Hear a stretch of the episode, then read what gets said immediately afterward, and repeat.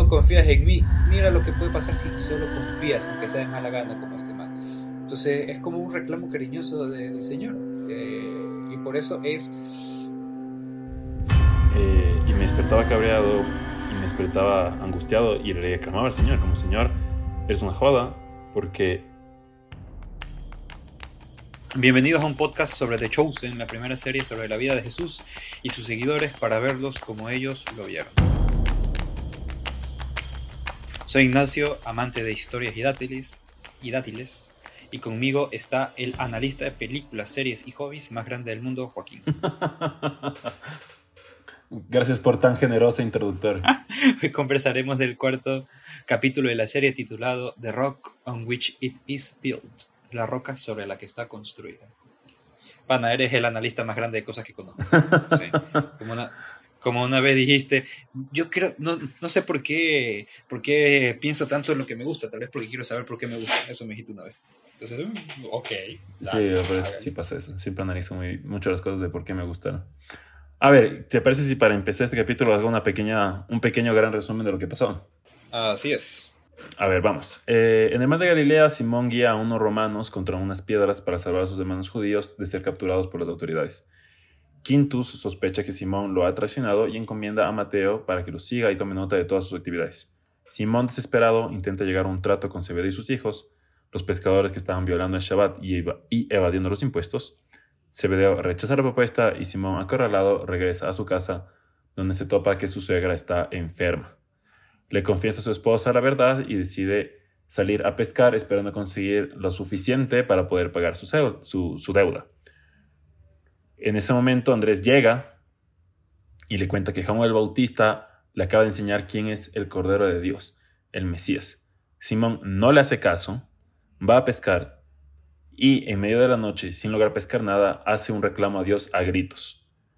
Andrés Zebedeo y sus dos hijos, Santiago y Juan, vienen a ayudarlo. Sin lograr pescar nada durante toda la noche, van a la orilla donde se encuentran a Jesús. Andrés lo reconoce. Jesús pide entrar a la barca para dar una de sus prédicas. Simón la acepta a regañadientes y al finalizar la prédica pide a Simón que bote las redes. Simón, no muy convencido, lo hace, a lo que de repente pesca una gran cantidad de peces, tan grande que empiezan a romperse las redes y el barco empieza a darse la vuelta. Simón sale de la barca, se pone de rodillas frente a Jesús, se confiesa a un pecador. El Señor lo mira y llama y lo llama para que lo siga. También llama a Andrés, a Santiago y a Juan. O sea, sí estuvo largo ese resumen. ¿ah? Sí, es que creo que es uno de los capítulos en los que más cosas han pasado. Más al menos para mí verlo fue increíble. Lo que, lo que llama Robert McKee en Story los beats de la historia, porque hay cosas, cada detalle que dices es importante para que la historia vaya avanzando. Exactamente. Creo que para, para, o sea, bueno, en este capítulo, sin lugar a dudas, el personaje principal es Pedro. Pedro sale en todas las escenas, bueno, en la gran parte de escenas, en la mayoría de escenas. Bueno, quisiera preguntarte a ti, como, como católico, si hubo algo que te haya sorprendido de este capítulo. Eh, chuta, a ver, eh, lo que más me conmovió fue el final, la, la vocación de Pedro, la vocación de Simón. Eh, ¿Qué fue lo que... A ver, es que este capítulo está tan bien hecho desde un punto de vista de narrativa, porque llegas a, compadecerte de Pedro hasta cierto punto. Digo hasta cierto punto porque al final del día eh, el trato que había hecho con Quinto era traicionar a sus hermanos en la fe, sus hermanos de sangre, que son hermanos de sangre, entiéndase todo el pueblo judío. Entonces, eh, más o menos lo compadeces porque por una parte el tipo eh, se llegó a ese punto por, apostar, bebedor y demás. Bueno, no borracho, pero que sí se, se, se, se pegaba a su fiesta con sus amigos en la taberna, que siempre lo pone como un lugar medio oculto, como que a las autoridades religiosas no les gustaba tanto, pero existía. De hecho, ahí aparece Jesús para salvar a María Magdalena. Pero eh, ves a Pedro que es un tipo vividor, que le va bien, hasta que es el típico eh, niño bonito del colegio, que de alguna manera esperas que le pase una cagada en su vida. ¿sí? Porque dices, ah, muy, muy popular, muy papi de las nenas, todo el mundo te parabola, eres el centro de atención, vas a ver que algún día tanta carisma no te va a servir para algo y toma, desgraciado. Entonces, a veces puede parecer eso con Simón. Entonces, todo este capítulo te va metiendo, te, compadeciendo a, a Simón pero sabes que el man se lo buscó de alguna manera. Es cierto, eh, los romanos lo están aplastando con impuestos, pero el man se lo buscó. Claro, él fue el que pidió y hizo todas las marañas para que no le cobren los impuestos por tanto tiempo que pudiera. Ajá, y, pero el momento, el momento de, la, de la pesca en la noche, ahí ves a un tipo que está desesperado, ves un tipo humano. Eh, me gustó la, la queja que le hace a Dios, porque, digamos, nosotros también eh, deberíamos de alguna manera quejarnos de esa manera, quejarnos en el sentido de buscar a, buscar a Dios con esa, eh, con esa confianza, digamos, entre comillas, con esa, de alguna manera, familiaridad, porque le dice, nos sacaste, a ver, nos llevaste, nos sacaste de Egipto para que muráramos en el desierto, luego nos cuidaste de esto, nos trajiste acá, luego nos botaste a Babilonia, y luego ahorita tenemos los romanos como que no te entiendo. Es un tipo que si bien está cabreado y desconfía de Dios, lo sigue buscando porque está desesperado. Y dice esa frase tan buena, ¿no? Como a veces pienso que solamente estamos aquí para que nos golpees como chivos. Ajá, eh, eso, esa, esa, esa, frase no me acordaba. Un detalle bien bonito que el tipo grita en la noche, desesperado, mientras Mateo, que eh, aquí me gusta mucho cómo desarrollan a Mateo. Dices, qué desesperante debe haber sido este tipo, pero, pero, eh, pero bueno, al final del día, Mateo, y como el tipo, el tipo grita y el perro hace, hace ruidos y Mateo dice, está bien, las personas también ladran diciendo, oye. Esa es una muy buena frase. Oye, es eso, una muy buena frase. Y también Mateo no es un, no es un recaudador de impuestos eh, descorazonado, es un tipo que entiende, pero sabe que tiene que hacer su trabajo y lo va a hacer. Claro, es, es incluso escuchas cuando, cuando dice como soy bueno para tomar nota y, y, llevar cuentas y, y, Simón le dice algo así como para como un poco para burlarse de él y el man se ve que con orgullo dice sí, es que Quinto sabe y se dio cuenta de mis talentos. O sea, te das cuenta como Mateo es orgulloso de lo que hace. Y le hace ese reclamo, una especie de, de ese reclamo a Simón mezclado con ese una envidia, o sea, muestras la envidia que tiene Mateo frente eso, a eso, eso te quería decir. A mí, nadie me hace caso como te hacen a ti. Que, que Mateo le dice, eh, eres un tipo carismático, le caes bien a la gente, le agradas a las personas, yo no. Entonces, eh, es, es, eh, es, genial como, como hace eso. Y el momento, el, el clímax el, clímax de la historia, el momento más hermoso, durante la pesca milagrosa, y aquí es algo que ya hemos hablado antes, tú sabes lo que va a pasar porque están llegando, eh, cuando, cuando, después de la noche están, están llegando a la orilla y piensan que son los romanos, y Andrés dice, no, es, es el Cordero de Dios, y el otro, no, ahorita no, por favor. Entonces los tipos llegan y Jesús les dice, oye, no me están escuchando, ¿me puedo subir a tu barca? Y Andrés, sí, sí, por favor. Pero Jesús está esperando que Simón le diga, sí. Y al final Simón solo se encoge de brazos diciendo, haz lo que te la hagas. Y el man se sube y empieza a, y empieza a hablar, y tú sabes lo que va a pasar. O sea, tú sabes qué es lo que va a pasar. Tú sabes que Simón se... Y estás, estás todo el momento a la expectativa. Sabes que Simón se va a salvar, sabes que Simón se va a convertir, porque Simón tiene sus, momentos de fe, sus momentos de duda. Cuando, cuando pelea con, con, la, con la mujer, la mujer le dice, oye, ¿dónde está tu fe? ¿Dónde está tu confianza? Y el otro diciendo, sí, Dios, lo que quieras, muy bonito, pero necesito eh, eh, una ayuda real. Ahí, ahí, ahí para un segundo, porque creo que esa, esa escena quisiera conversar un poquito más. A mí me encantó esa escena. Y te digo, y, ya te dije desde que yo vi el primer capítulo, me enamoré de la esposa de Pedro, de Den. Y, y, me encanta ese reclamo que le dice, ¿no? El dónde está tu fe. Y, lo que, y como tú dices, ¿no? Mi fe no nos va a dar de comer. Y lo que le reclama, dice, no te estoy reclamando por este momento. Te estoy reclamando desde hace mucho antes. Como ahí va otra vez Simón, al que todo el mundo le quiere, el que lo pueda hacer, el que no necesita ayuda de nadie. E, ese intentar resolver las cosas solo que creo que es algo que ni tú ni yo estamos eh, exentos ni, ni, poco familiarizados, ¿no? En intentar hacer las cosas por ti mismo y olvidarte de Dios, de cierta manera. Ajá, cochina soberbia, siempre queremos hacer las cosas por nuestra cuenta y, y decir que yo lo hice. Por eso es que yo no copiaba en los exámenes, porque era un soberbio de le decía, yo no necesito tu, ayuda. Y si, me, y si me saco cero en el examen, es porque es mi cero, no es tu 10 o no, es tu, bueno, en mi era 20 sobre 20, no es tu nota, sino que es mi nota y es mi cero, es algo mío. Cochina soberbia, pero creo que pero al final del día estaba haciendo lo correcto y por eso tenía problemas. Pero me encanta ese reclamo, me, me encanta ese reclamo que le hace la mujer. O sea, es, no es o sea, te das cuenta de la fe y, y, como tú dices, ¿no? Este pueblo es, al final es un pueblo guiado mucho por la fe. Y el reclamo que le hace a, a ella, Eden, o sea, Eden Simón, no es como, no me has sido honesta. Es, o sea, ese reclamo dice, agradezco que seas honesta. Y al final le perdona, ¿no? Dice, yo sé que estás, pero pero el reclamo que le hace sobre la fe, ¿no? Es, qué lindo que eso sea el reclamo que te haga tu mujer, ¿no? O sea, como tú queriendo ser un, un varón virtuoso, por así decirlo, un santo, que ese sean los reclamos que te haga tu, tu esposa. No, no, eh, el reclamo es un- uno queriendo ser el varón proveedor, porque los varones somos los que proveemos en la familia. Queriendo- ser el, el macho alfa. Y la mujer le dice, ya, ya, ya, sí, sí, eso no me importa. Diciendo, oye, ¿dónde está tu fe? ¿Por qué quieres hacer las cosas solo? Y también un reclamo, porque quieres hacer las cosas solo, eh, a mí no me cuentas nada, la mujer lo habrá pensado, no me cuentas nada, no confías en mí tampoco, porque esa desconfianza del resto diciendo, yo soy superior a los... Que son todas expresiones de la soberbia. Qué soberbia. Y le dice algo, la esposa le dice algo que, digo, cuando yo lo escuché dije, chuta, eso debe ser lo más feo que una mujer te diga, o sea, que tu mujer te diga, que es no como el hombre, o sea, no como el hombre con el que me casé. Como le reclama, no eres el hombre con el que me casé. Ay, ay, ay. Yo escuché eso y dije, ojalá que mi esposa jamás me diga eso, porque sí me voy a sentir pésimo.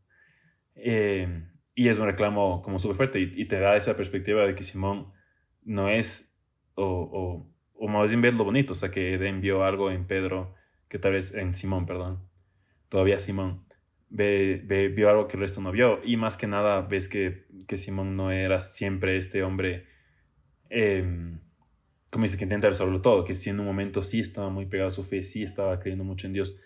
Lo que le dice Andrés, eh, he conocido al, al Cordero de Dios, al Mesías, a esa persona por la que tú y yo hemos rezado toda nuestra vida. O sea, ves que también está en eso, pero los problemas y, ciegan a Simón de poder escuchar el mensaje de salvación que Andrés está trayendo. No, que digo, y- no, lo que he dicho, y por eso es tan fuerte el final cuando eh, uno sabe, cuando Jesús se sube, a- el momento que, cuando uno sabe que, que necesita eh, una pesca milagrosa, y uno ha leído tantas veces el Evangelio que, que, que ya lo conoce, cuando Jesús, Jesús se sube y empieza a explicar, eh, y, lo, y lo que está diciendo antes, eh, que me parece muy bonito cómo Jesús, al dar las parábolas, usa ejemplos, eh, que digamos, cuando yo, cu- cuando yo doy clases o, o doy alguna charla, también también u- u- utilizo de, de ejemplo a la gente que está ahí presente. Dice que llegará, eh, el reino de los cielos es como eh, aquella gran pez, aquella gran red barre- barredera que recoge todo lo que está en el mar, en el mar. Y al final de los tiempos eh, vendrán, no bien cómo dijo, eh, pescadores, eh, o sea, sí, sí, pero dice pescadores como Simón, y van a sortear, va- va- van, a, van a separar los peces buenos de los peces malos. Los peces buenos en, en canasta, los malos serán echados. Entonces es bonito cómo está metiendo a, a Simón, diciéndole, eh, como Simón, oye, estoy contigo, pilas ahí, parábola. Es, es, también, cuando pones de ejemplo a alguien, es una forma cariñosa de decir, parábola, que esto te va a ayudar. Entonces, cuando usa ejemplo y, y, después se van y todo eso, oye, echa las redes. Entonces, entonces yo he leído en otras partes que, eh, que dice, aparte un poco, un poco la barca, en otras partes dice, anda mar adentro, duc in altum el, el axate retia vestra, anda mar adentro y lanza eh, tu red, pero, eh, pero ahí simplemente Jesús dice, echa, echa tu red. Y el otro le dice, he estado toda la noche y no ha pasado nada. Entonces al final, eh, la mirada de Jesús, eh, Simón como que ya se rinde ante esa, ante esa, esa mirada risueña y bonachona de Jesús, pero muy segura.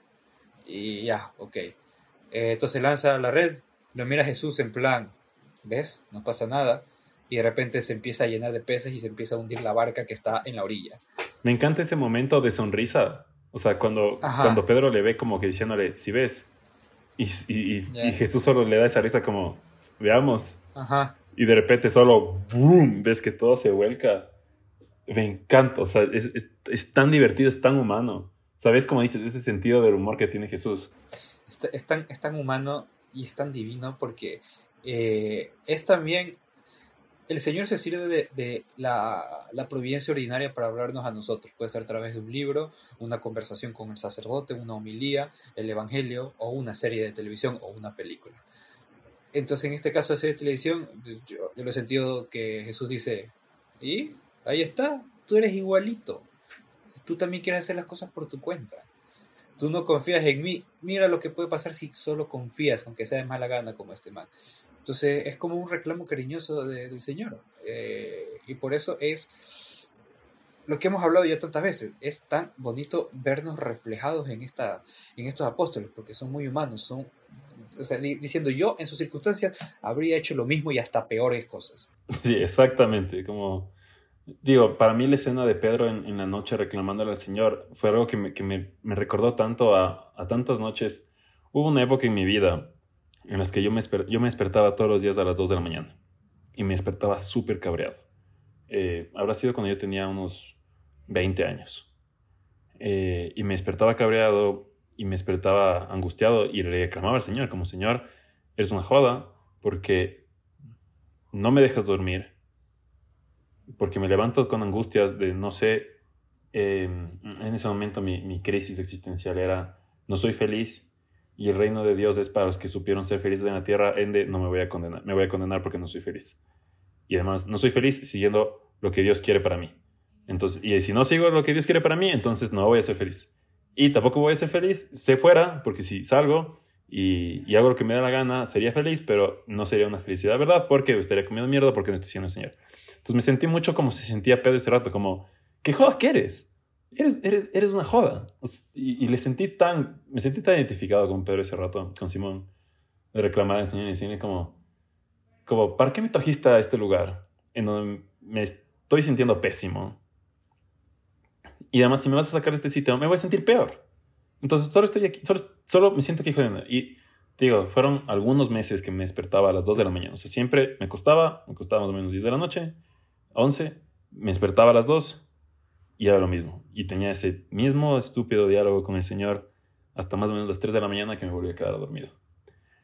Y, y como, decía, como dijiste ahorita, ¿no? El, la, lo chévere de esta serie es que te permite identificarte y decir como, oye, yo me estoy quejando de que el Señor está haciendo así como malo conmigo, por así, entre comillas.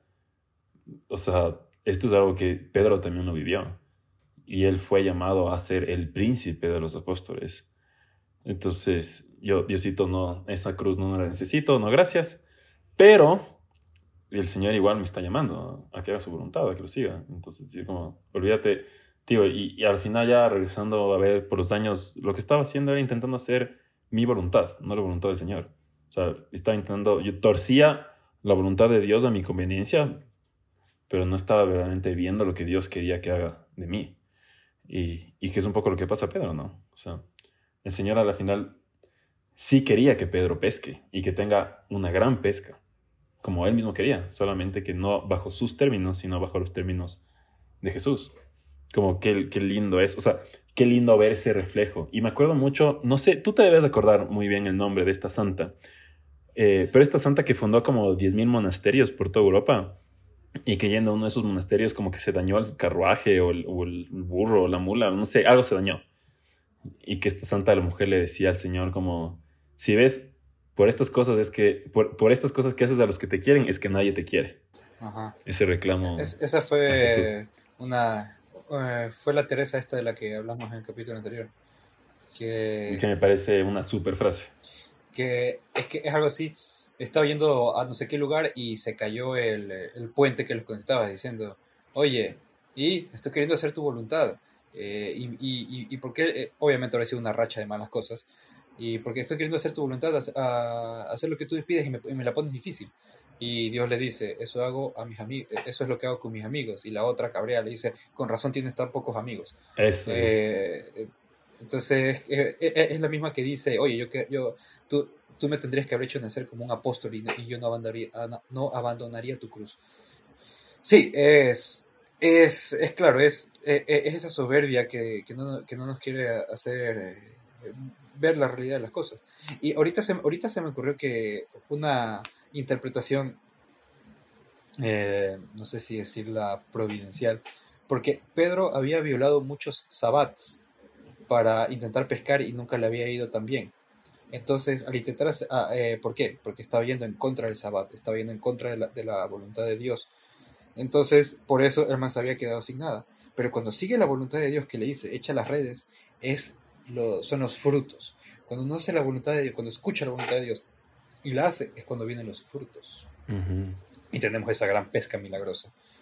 El cual al, final, al final, este, es interesante cómo Mateo, después de ver eso, sigue muy eh, eh, metido en sus ideas, porque es un tipo muy pragmático, racional, eh, lógico. Como Cebedeo, que, claro, lo que, eh, lo que como, como se vio en la recapitulación, Cebedeo y sus dos hijos, Santiago y Juan, eh, van a ayudar a Pedro, en plan, ok, ya medio te perdonamos, pero qué chistoso como Cebedeo incluso juega con él, diciendo, bueno, creo que vas a necesitar un pescador de verdad. entonces, Le da una muy entonces un poco, entonces, es una cercanía diciendo, sí, te portaste de, te portaste de pésimo, pero al final del día hay que ayudarte porque le vas a pasar peor.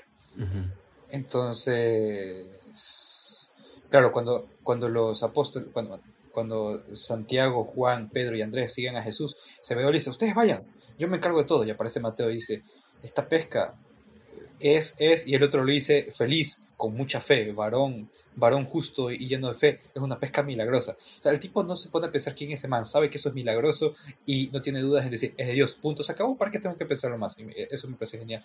Y dice, sí, es milagrosa, y Mateo, convencido, Es imposible. Como que, porque claro, también Mateo, como, como siempre, eh, por eso el, el, primer pecado capital no es la lujuria o la avaricia, el primer pe pecado capital es la soberbia, que se muestra de muchas maneras, y Mateo que no quiere aceptar algo que él no entiende y dice, es imposible. O sea, sigue negando algo tan real que acaba de ver, porque él estaba ahí viendo. Claro, no, me hace, me hace pensar mucho en, en, nuestra realidad ahorita, cómo pese a tantos milagros, tantas cosas que podemos ver, tantas cosas que hizo Jesús, tantas cosas que han hecho los santos, aún en nuestros tiempos, y no voy a decirlo esto de una manera externa como la sociedad no cree en Dios, no, brother, tú y yo, o sea, yo en mi día a día, ¿cuántas veces es como, no, no, o sea, me, me olvido de Dios? O sea, literal me olvido de Dios y pienso como, no, esto lo tengo que hacer yo y esto es mío y, y, de verdad no le estoy encomendando ni confiando en que si Dios quiere, eh, los proyectos que tenga o las cosas que tengan que hacer saldrán. O sea, simplemente dices como, no, no, imposible, no. O, o escuchas alguna curación milagrosa, no sé. Ahorita que estamos con tantos enfermos de COVID en, en mi círculo social, y claro, y escuchas a gente que está empezando a recuperarse, como a veces dices como, ah, ya, muy bien, la ciencia, el doctor, sí. Eh, y no dices como, brother, o sea, el Señor también está ahí actuando, ¿no? No te olvides de eso. Y así como, ahorita me acuerdo, supongo que ya, ya, ya, ya saldrán Lázaro, Marta y María. Eh, cuando Jesús antes de, de resucitar, creo que es resucitar a Lázaro, le dice, Padre, te doy gracias por que me has escuchado. Eh, yo sé que siempre me escuchas, pero lo digo esto para ayudar a la, incredulidad de estos. Lázaro, ven y foras, sal afuera. O cuando le dicen, eh, eh, oye, aquel que amas está muy enfermo. Y, y, dice, esto será para dar más gloria a Dios. Entonces, a veces Dios permite estos grandes males digo, grandes males entre comillas, porque mi gran mal puede que sea, no sea nada en comparación a otra persona, pero a mí, a mí me sigue pesando como si fuera un gran mal. Estos grandes males pueden ser que simplemente Diosito nos quiere recordar nuestra finitud para que no nos llenemos de nosotros mismos. Es decir, yo puedo, yo lo hago, yo esto, yo lo otro. Es decir, Diosito dice, mi hijo, sí, usted lo hace, pero yo quiero que usted confíe en mí. Porque si no confía, si usted, mi hijo, no confía en mí, se, me va a olvidar y le va a llegar una, una prueba tan fuerte que sus propias fuerzas no le van a servir. Así que por eso necesito que confíe en mí, porque soy yo quien hace todo. Y, y no es un acto de soberbia o vanidad de un Dios orgulloso, que, que, de un Dios vanidoso que quiere que lo, que lo adoren solo a Él, sino que es un Dios paternal y providente que sabe que lo necesitamos porque es una realidad. Sí, totalmente. Y digo, creo que mucho, mucho dice eso en, en, la serie La sonrisa de Jesús. O sea, lo que decíamos, cuando Pedro dice como, ah, si ves. Es que, digo, hemos leído tantas veces del Evangelio y hemos leído tantas esas veces esas palabras de eh, hemos pescado durante toda la noche, o sea, hemos pasado toda la noche pescando y no hemos pescado nada. Eh, claro, el, decir, ok, los pescadores, a ver, aquí podremos entrar a ver cómo se pescaba en la antigüedad, no lo sé. Pero yo, lo que tengo entendido, el pescador pescaba en la madrugada. Ajá, en las noches. El pescador pesca en las noches, en la madrugada. Ajá, entonces pescar toda una noche en un mar tan grande, o sea, y que, a ver, yo he pescado una vez en alta mar. ¿Ah, sí? Y, a ver, no pesqué con, con red, no, no, sí, pesqué con, con, con caña. Y, y la verdad que fue muy fácil, o sea, no, no es difícil pescar. O sea, solo tienes que esperar un rato y ni mucho, o sea, unos 10, 15 minutos y de repente, ¡pac! algo pica Y ya empiezas a jalar y ya pescas. Y tío, pesqué una vez, creo que uno de mis tíos en Estados Unidos. Y incluso pesqué hasta un pequeño tiburón, bebé, que ahí le, le iba a decir desenchufamos, pero bueno, le despescamos y le botamos otra vez al mar, ¿no? Eh, entonces digo, wow, Ah, o sea, pescar que es... eh, hicieron pesca deportiva. Ajá, pesca deportiva, ajá, tal cual. Entonces, pescar es medio, por así decirlo, fácil. O sea, entonces, de verdad que pases toda... Aquí digo, no sé cómo es pescar, pero digo, yo la experiencia que tengo de esa vez que pesqué se me hizo bastante sencilla. Entonces, no me imagino lo que será estar toda la noche y no pescar absolutamente nada. Debe ser... Lo que dices, Y para un pescador. Ahí, ahí es una frase muy linda que dice Pedro, que me encanta, que es cuando, cuando Mateo le dice, ¿por qué vas a hacer más cosas? Como es inútil, ya, solo ríndete. Y el, y el Pedro le dice como, no, voy a, le dice, si voy a caer, será haciendo lo que Dios, lo que Dios me creó para hacer. Que es como lo que tú decías, de esos guiños que están haciendo hacia futuro los creadores. Te decía como, es la final, Pedro murió, murió haciendo, cayó haciendo lo que Dios lo creó para hacer, que es eh, anunciar su, su buena nueva, ¿no? Anunciar la vida de Jesús. Ser, ser pescador Da- de hombres. pescador de hombres. Y, Jesús, y es mártir, ¿no? O sea, murió haciendo eso. Murió literal haciendo. Entonces me parecía tan linda esas palabras que los creadores ponen en la boca de Pedro, como voy a caer haciendo lo que Dios me creó para hacer. Y sale a pescar. Y, y eso que en ese momento tiene un cabreo con Dios que, que parece que lo ha abandonado. Podríamos decir que el cuarto capítulo es como ese mitad de temporada.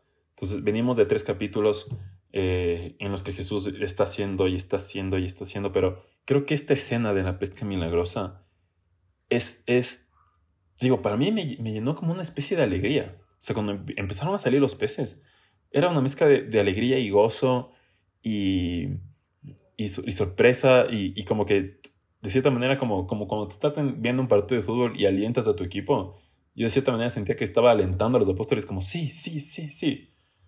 Y mm, a mí que no me gusta el fútbol. Entonces, a un equipo de, de Smash, así, subiendo ahí en las pescas. Eh, y ese es un detalle que te quería comentar. Eh, los creadores de la música de la serie, eh, lo que quisieron hacer es tener estas canciones como de blues y utilizar instrumentos eh, del- de la zona donde vivió Jesús, ¿no? Palestina, Jerusalén, toda esta, toda esta parte. Pero para esta escena, el, el compositor dice que un día simplemente haciendo oración como que le, le llegó, ¿no? Este es- a veces estas inspiraciones que el Señor nos sigue dando. Y era el, no, haz más bien un tipo de ritmo eh, como, de, como de canciones irlandesas, como estas canciones de celebración. Y si tú escuchas la canción, y, y tal vez en el podcast la pueda poner, para que la gente lo escuche en este momento, eh, se darán cuenta de eso, que, que tiene este como tema rítmico y que te, y que te lleva como, como alegría, como, como a, a alegrarte, a felicitar, que es esto es una fiesta, es una celebración. Y, y se lo siente así. Y por eso el contraste tan grande con, con la siguiente parte de la historia, que es Pedro que se da cuenta de todos sus pecados y del reclamo que acaba de hacer el Señor, no solamente esa noche, sino lo que venía haciendo desde hace meses. Y se pone de rodillas al Señor. Y, por eso, apártate de mí que soy un pecador. Eh, es algo que uno lo ha leído, eh, como había dicho antes, tantas veces en el Evangelio y dice, ah, es la típica, sí, sí, yo soy pecador. No, no, Simón se reconoce, no es que se siente. No es la típica, uy, no, eh, es que eh, y le, hice una, una mueca a mi abuelita, soy un pecador. No, no, no, el tipo se reconoce, no siente que hizo algo mal, sabe que hizo muchas cosas mal, reconoce todo lo que ha hecho. Pero lo bonito no, no es que miércoles este es Dios, me la saco y me voy corriendo a otra parte, sino que se acerca a Él y se postra.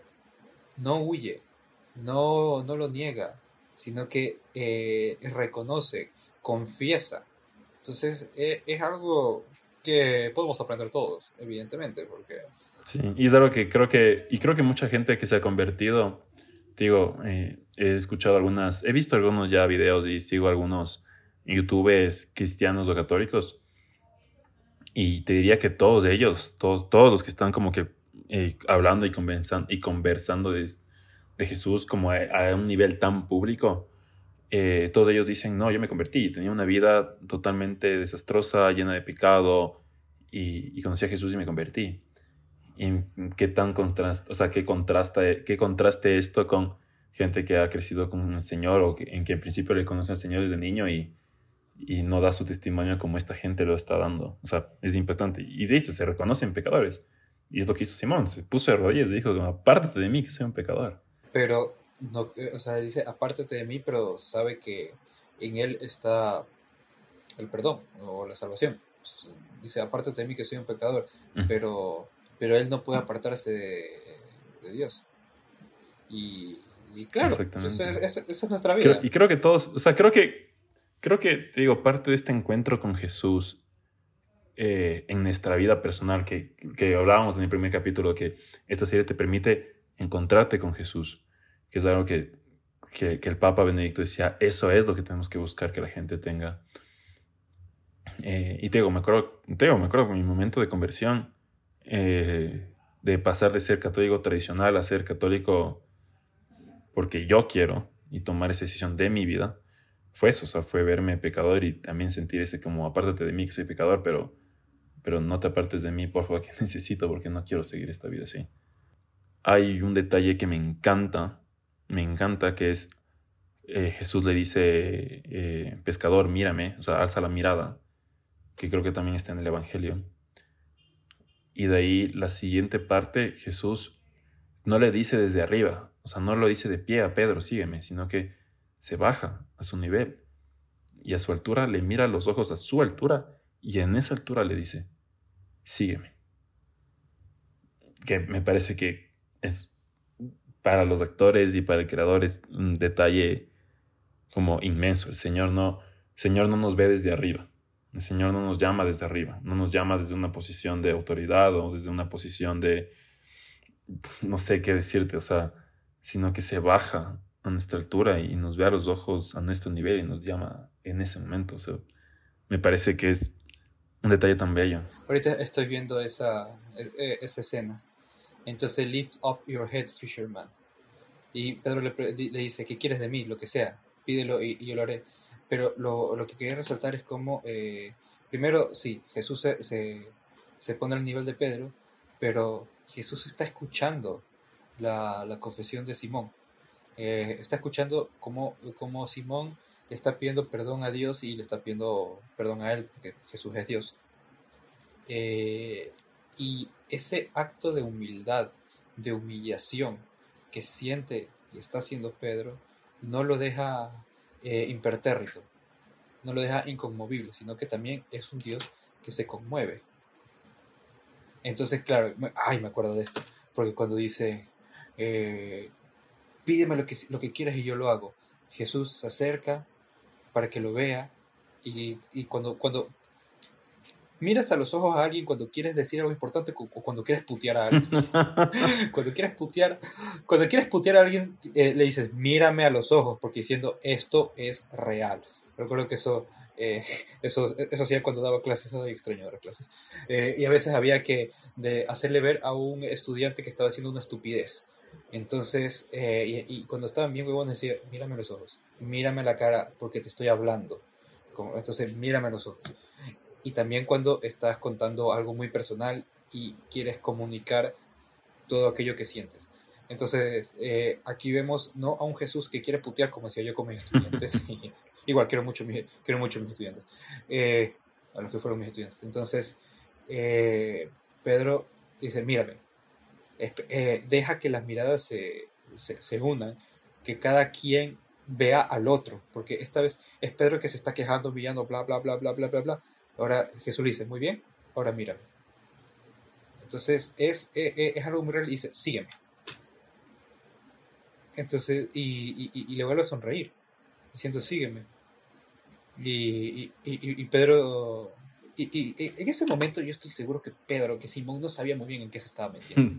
De hecho, uno nunca sabe. Uno nunca sabe lo que se está eh, metiendo con Dios. Uno nunca tiene idea de lo que se está metiendo. Uno con Dios no tiene idea. Pues, y, a veces pasan los años y recién se va dando cuenta. Y ya, ya conforme más, más tiempo pasa, dice, chut. Como decía San José María, si Dios me hubiera mostrado todo lo que tenía que hacer en este momento, me habría muerto. Entonces es poco a poco que Dios va poniendo pruebitas, que Dios va permitiendo ciertas cosas. Entonces en ese momento Simón, eh, embargado por la emoción, por el arrepentimiento y también por el amor, al ver que Dios no lo había abandonado, eh, dice, sí, yo lo haré, lo que sea. Y por eso siempre digo que Simón Pedro es uno de mis personajes favoritos del Evangelio, porque es el que siempre dice algo, una de cal y otra de arena. Dice algo espectacular y, ah, y e inmediatamente, como como Po de Kung Fu Panda, que no puede tener dos actos heroicos seguidos, sino que tiene un acto, eh, un acto heroico y luego hace una cagada. Simón Pedro es igualito. Sí, tú eres el Mesías, muy bien, y yo te digo que tú eres Pedro y sobre esta piedra edificaré mi iglesia. Y más adelante Pedro le dice, oye, no voy a permitir que, te, que hagan eso que tú estás diciendo. Y Jesús tiene que ser tajante, aléjate, aléjate de mi Satanás. Entonces, es un tipo lanzado, es un tipo que... Sencillo lo que pasa. Y ya después cuando, cuando, y después cuando lo niega en la pasión, y, Pedro y Jesús le tiene que preguntar tres veces. Y es muy bonito. Tú me negaste tres veces, yo te pido que repares tres veces. Y en la tercera vez dice el Evangelio, Pedro se entristeció. Y dice, tú, tú lo sabes todo, tú sabes que te amo, diciendo, sí, lo voy a hacer, pero es que tú sabes que yo lo voy a hacer. Tú sabes que yo también lo voy a volver a cagar también, seguramente, pero tú sabes cómo soy. Oye, ahí, ahí tal vez yo voy a decir una herejía, pero digo, de, de todos los personajes del Antiguo Testamento, mi personaje favorito es, es el rey David. Y siento que el rey David no es una prefiguración de, de Jesús, sino que es una prefiguración de Pedro. Porque era igual, o sea, le cagaba y hacía algo bien. Y de ahí le volvía a cagar y de ahí hacía algo bien. Y de ahí le volvía a fregar. El, reclamo, el reclamo de la mujer no es... Eh, no le llega a Pedro del todo. Yo, yo, pienso que ahí es cuando el man recién se empieza a dar cuenta, pero no le llega, no le llega del todo. Y eso como cuando hablas de, del rey David. Eh, David no es alguien que, que, incluso se da cuenta, porque de hecho cuando, ah, cuando aparece el profeta, el profeta creo que era Natán, y, que, y que le explica, verás, te voy a contar una historia. El rico tenía muchas ovejitas y el pobre tenía solo una. El rico se, robó la ovejita del pobre y aparte lo mató. Y, el otro y el otro dice, ¿quién fue ese? Y, y el otro dice, tú. Y el man se da cuenta de la estupidez que acabas. Y eso pasa con nosotros. A veces no nos damos cuenta. A veces no, no caemos en cuenta que, eh, que hacemos tonterías y, nos tiene que pasar algo medio fuerte, medio lámpara para que nos, para que caigamos en cuenta eso, para hecho esta estupidez. Como que tonto, como he intentado seguir esto por mis propios medios y no lo dejé en las manos de Dios. O sea, que así es. Yo te diría que y esto, a ver, esto que te voy a contar es algo súper bobo, pero ¿te acuerdas que yo hace unos años estaba súper, súper eh, empeñado en irme a estudiar una maestría en Corea. Ah, así es. Y claro, mi, mi, mi, plan sonaba muy lindo, ¿no?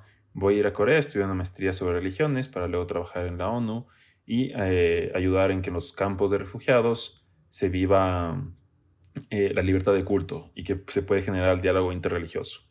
La religión no es algo que nos debería separar, sino nos debería unir. Y estaba emperrado en eso, mal plan. Y no me salió, y no me salió, y bueno, no me salió dos veces. Y a la tercera ya le conocí a mi esposa y me casé. Pero, como a veces, es el, como dices, ¿no? cuando intentas hacer tu voluntad, las cosas no salen bien. Y no salen, no salen.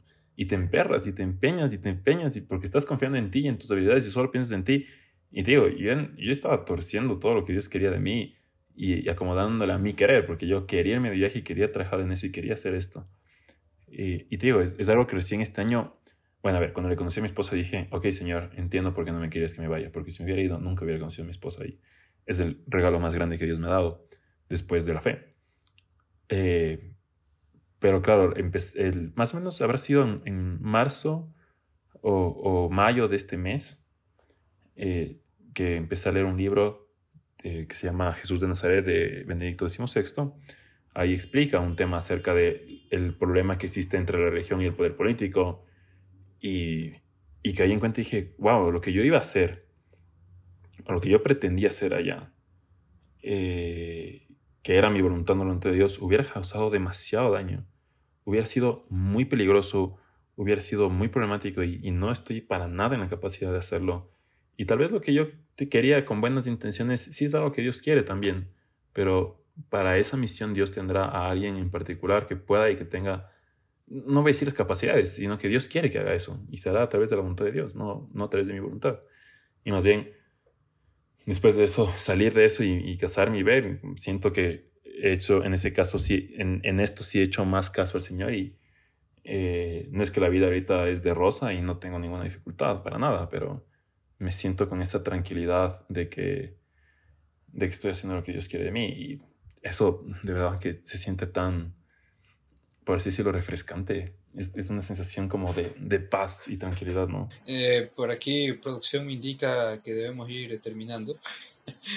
eh, ah, ok. Ajá, vamos que, que, que, vamos terminando esa producción de, desde allá, de, desde los headquarters de este podcast. eh, entonces, muy bien, entonces, muy bien. entonces quería, eh, primero, dos detalles.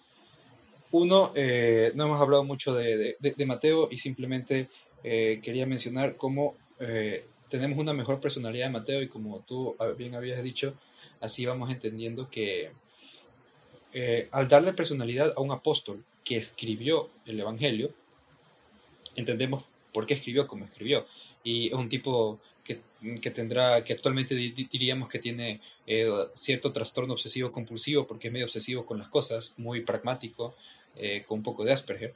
Entonces, y me cayó mejor, Mateo ya no es un rarito, es un tipo raro, pero que te cae bien.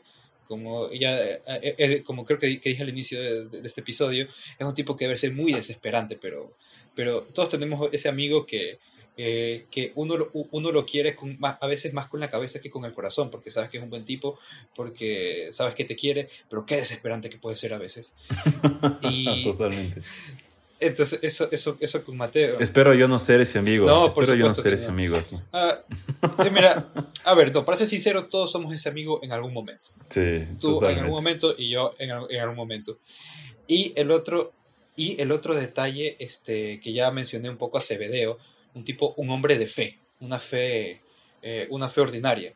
Que, Oye, qué loco, yo tenía escrito exactamente el mismo comentario en notas. Cebedeo es un hombre de fe. Un, un, un, hombre, un hombre, de fe y cómo este, la vocación de sus hijos, eh, quien les da el patazo es Cebedeo, diciendo, oye, pero, pero, ¿y qué le decimos a mamá? Oye, estamos esperando a este tipo desde hace siglos y tú estás preocupado porque vas a llegar tarde de la cena. Tú anda, ya me encargo yo. Entonces, eh, ya dice que ya después conoceremos a Salomé, que es una que, que, que, siguió también, es de las santas mujeres que siguió el Señor. Que a mí me encanta de ese video, el, el personaje en, en, sí, el actor, me encanta la alegría que muestra de escuchar el llamado de sus hijos. Ah, sí, por supuesto. Eh, porque digo, en este momento, ahí regresando un poco a lo que hablábamos en el anterior capítulo, me imagino que para mucha gente el peor terror, o sea, no puede haber mal mayor, y esto es algo que, por ejemplo, mi esposa lo vivió cuando mi esposa decidió seguir su vocación, eh, el papá le dijo, hubiera preferido que seas terrorista. ¿Y cuánta gente has escuchado que por seguir una, una vocación al celibato se le diga, o que curita o monja le diga, uy, se ha desperdiciado, pucha, no, ojalá que mi hijo no quiera ser sacerdote, no? Escuchas mucho eso, totalmente. Y en cambio ves a Acevedo que es como la alegría de que el Señor llamó, o sea, el Mesías llamó a mis hijos, pucha, vayan, o sea, que están, no sean cojudos, sigan. Y otro, Me otro, encanta. Otro detalle que ya lo hemos repetido muchas veces, pero creo que es importante, eh, cómo Jesús llama por los nombres, porque te conoce. Entonces cuando le dice, eh, cuando cuando le dice a, Simón, sígueme, y Andrés, Andrés que está todo en modo fanboy, como que sí, como que no, eh, como que quiere acercarse, y, y Jesús lo ve que, que estará, estará leyendo, escuchando su corazón, así todo emocionado, eh, Jesús enternecido diciendo, tú también sígueme. Y después, así, en un acto de, de, generosidad del Señor, dice, ustedes también. Y los otros, ¿qué? Nosotros, sí. Juan, Santiago, síganme. Y después, sí, se detienen, miran a Cebedeo, y el otro súper feliz, varón, var, no, iba a decir varón cristiano, pero varón de fe. Eh, ustedes vayan, yo me encargo. Y no solo me encargo... Creo que en ese punto puedes ya decir varón cristiano, porque ya conocía al Cristo. Mm. Y estaba siguiendo a Cristo. Como, como este, y, y está la alegría que le lleva a un acto de generosidad que iba más allá de su deber. Porque dice, ok, este, sí, eh, ustedes váyanse, yo me encargo de mamá y yo me encargo de vender esto en el, en el, en el mercado y yo me encargo, yo me encargo de, de saldar la cuenta de Simón, pero ustedes vayan. Entonces es la generosidad, la, la alegría que te lleva, como, como la típica, eh, que vemos en las películas y que a veces pasas, voy a ser papá, una ronda de tragos para todos los muchachos, ya, algo similar. Este, el Mesías, que, esto, que como siempre, el tipo no sabía muy bien quién, quién era Jesús, pero sabía que era, era especial y que había la voluntad de Dios. Dios me ha pedido a mis hijos, ronda de tragos para todos, si hubiera sido en, en un bar. Pero eh, esa, esa, esa, alegría, eh, diciendo la, la, la, alegría de escuchar de, de escuchar a ese yo, de seguirlo. Sí, y esperemos de que nuestros oyentes se sientan muy alegres de escucharnos a nosotros y que nos sigan escuchando. eh, y que, perdón, ¿tú quieres decir algo más para terminar, tal vez? No, sí, sí, lo, eh, eso, eso, eso que estoy diciendo, eh, esa, esa alegría de, de ese momento inicial y que luego vendrán muchas penali- penalidades, pero no te importa porque sabes que has sido escogido por Dios. Entonces agradecemos a la audiencia, espero que se hayan alegrado tanto de escucharnos a nosotros como nosotros nos alegramos de ver ese video.